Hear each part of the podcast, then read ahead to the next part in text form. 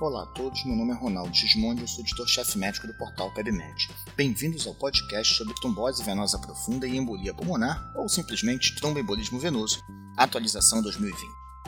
A TVP e o TEP, além de serem doenças do dia a dia do internista, do hospitalista, né, muito frequentes nos plantões do hospital, tiveram um interesse maior esse ano porque, por conta da pandemia do Covid-19, houve nitidamente um aumento do risco tromboembólico. Esse risco parece ser alto nas formas graves de Covid durante a internação hospitalar, mas a gente ainda carece de mais informações do tamanho do risco nos doentes ambulatoriais e após o período de infecção ativa. Isso é para que a gente possa decidir se o doente que não interna ou o doente depois que tem alta ainda precisa de algum tipo de profilaxia, é, essa informação no contexto do Covid não está muito clara ainda. A gente sabe que o doente com Covid que interna, sim, eu tenho que fazer profilaxia de TVP e TEP. Mas o doente que está em casa ou que tem alta, isso não é tão claro ainda. Então a gente decidiu fazer esse podcast para lembrar a vocês as principais etapas do diagnóstico e do tratamento. Quando que a gente suspeita das doenças? Normalmente, a trombose venosa profunda é suspeitada a partir de uma assimetria dos membros, com uma localização mais comum em membros inferiores, a gente teria um edema assimétrico como forma mais comum de manifestação. Já a embolia pulmonar é uma doença muito mais traiçoeira. A grande pista para ela é um evento súbito, que são eventos que normalmente denotam natureza vascular, infarto agudo do miocárdio, AVC. Mas nesse caso, na embolia pulmonar, os sintomas mais comuns são dispneia, hipoxemia, taquicardia e taquipneia, e se for uma forma grave, uma hipotensão que às vezes pode se manifestar até como síncope. Quando a gente pensa em embolia pulmonar, a gente tem que lançar mão da probabilidade do diagnóstico. Existem dois scores que vocês devem utilizar para ajudar a entender qual é a chance daqueles sintomas estarem ocorrendo por embolia pulmonar, porque isso vai guiar a escolha dos exames complementares que vocês vão fazer. O score mais utilizado é de Wells. Você tem um para trombose venosa profunda e um outro para embolia pulmonar, os dois com o mesmo nome.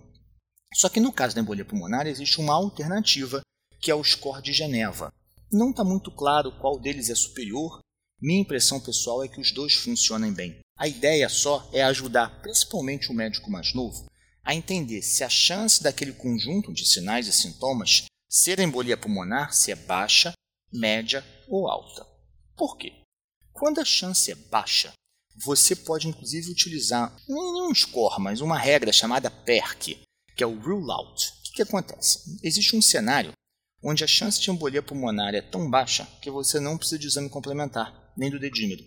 Qual é esse cenário onde a chance de embolia pulmonar é bem baixa? Nas pessoas com menos que 50 anos, frequência cardíaca abaixo de 100, saturação maior ou igual a 95, sem hemoptise, sem uso de estrogênio, sem episódios prévios de TVP ou TEP, sem edema assimétrico na perna e sem cirurgia ou trauma que tenha feito a pessoa ficar internada nas últimas quatro semanas. Na ausência de tudo isso, tem que ser tudo isso, você pode falar: olha, não deve ser embolia pulmonar. E nem dedímero você precisaria pedir, apesar de que, é claro, que se você ficar muito na dúvida, você pode usar. O dedímero ele é muito útil nesse caso, na emergência, na chegada, quando ele é negativo, porque ele negativo afasta a doença, tem uma sensibilidade alta. Porém, o dedímero positivo não confirma o diagnóstico e é necessário complementar.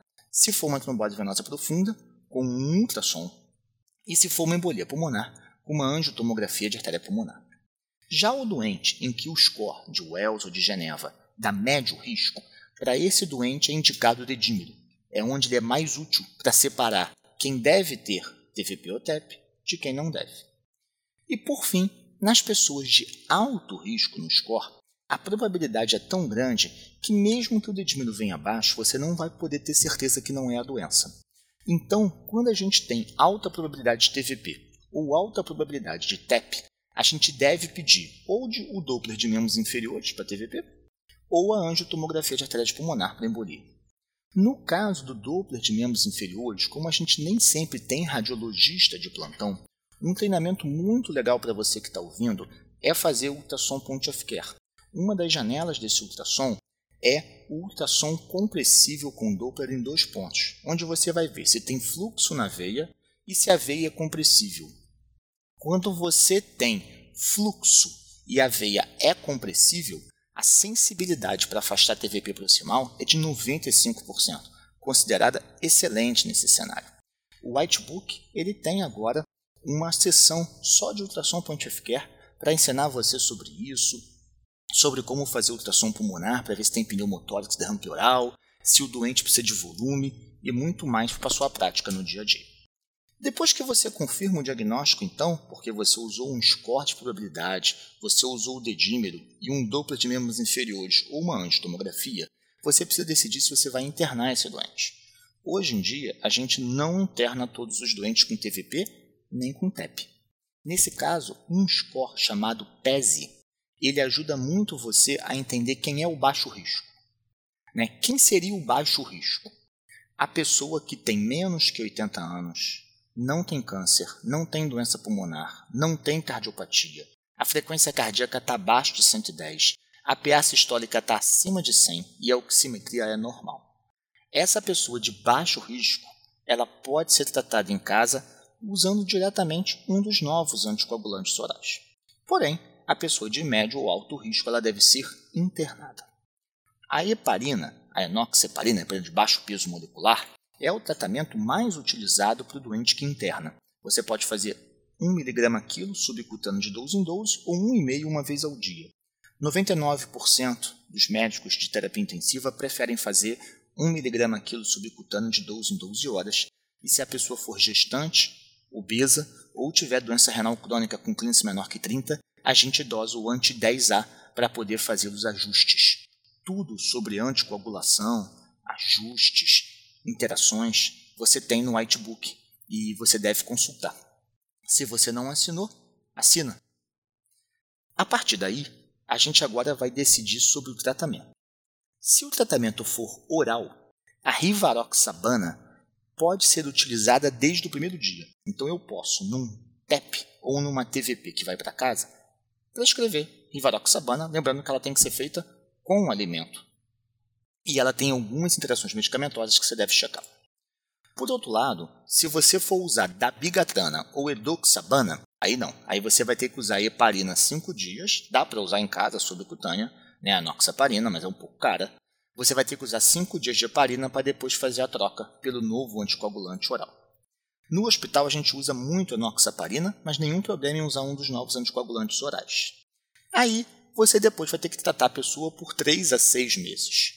Quando a pessoa tem um fator de risco para TVP ou TEP, em que você não consegue modificar, por exemplo, é um câncer, é uma pessoa acamada, é um episódio não provocado com história familiar, você pensa numa trombofilia, pode ser que essa pessoa tenha que ser anticoagulada a vida toda. Apesar da varfarina, com o ajuste do INR ser aprovado, hoje em 90% dos casos a gente usa os novos anticoagulantes orais, porque são no mínimo tão eficazes como, mas é muito mais cômodo e com menor risco de sangramento.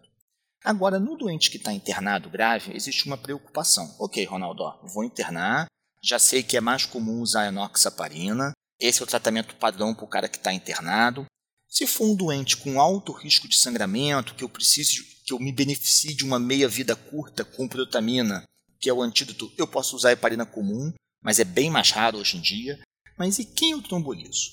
Então a gente tem uma unanimidade. O doente com instabilidade hemodinâmica ou choque, eu vou trombolizar. Essa trombólise é com alteplase, ela é mais eficaz nas primeiras 72 horas, mas pode ser feita por até 14 dias do evento índice.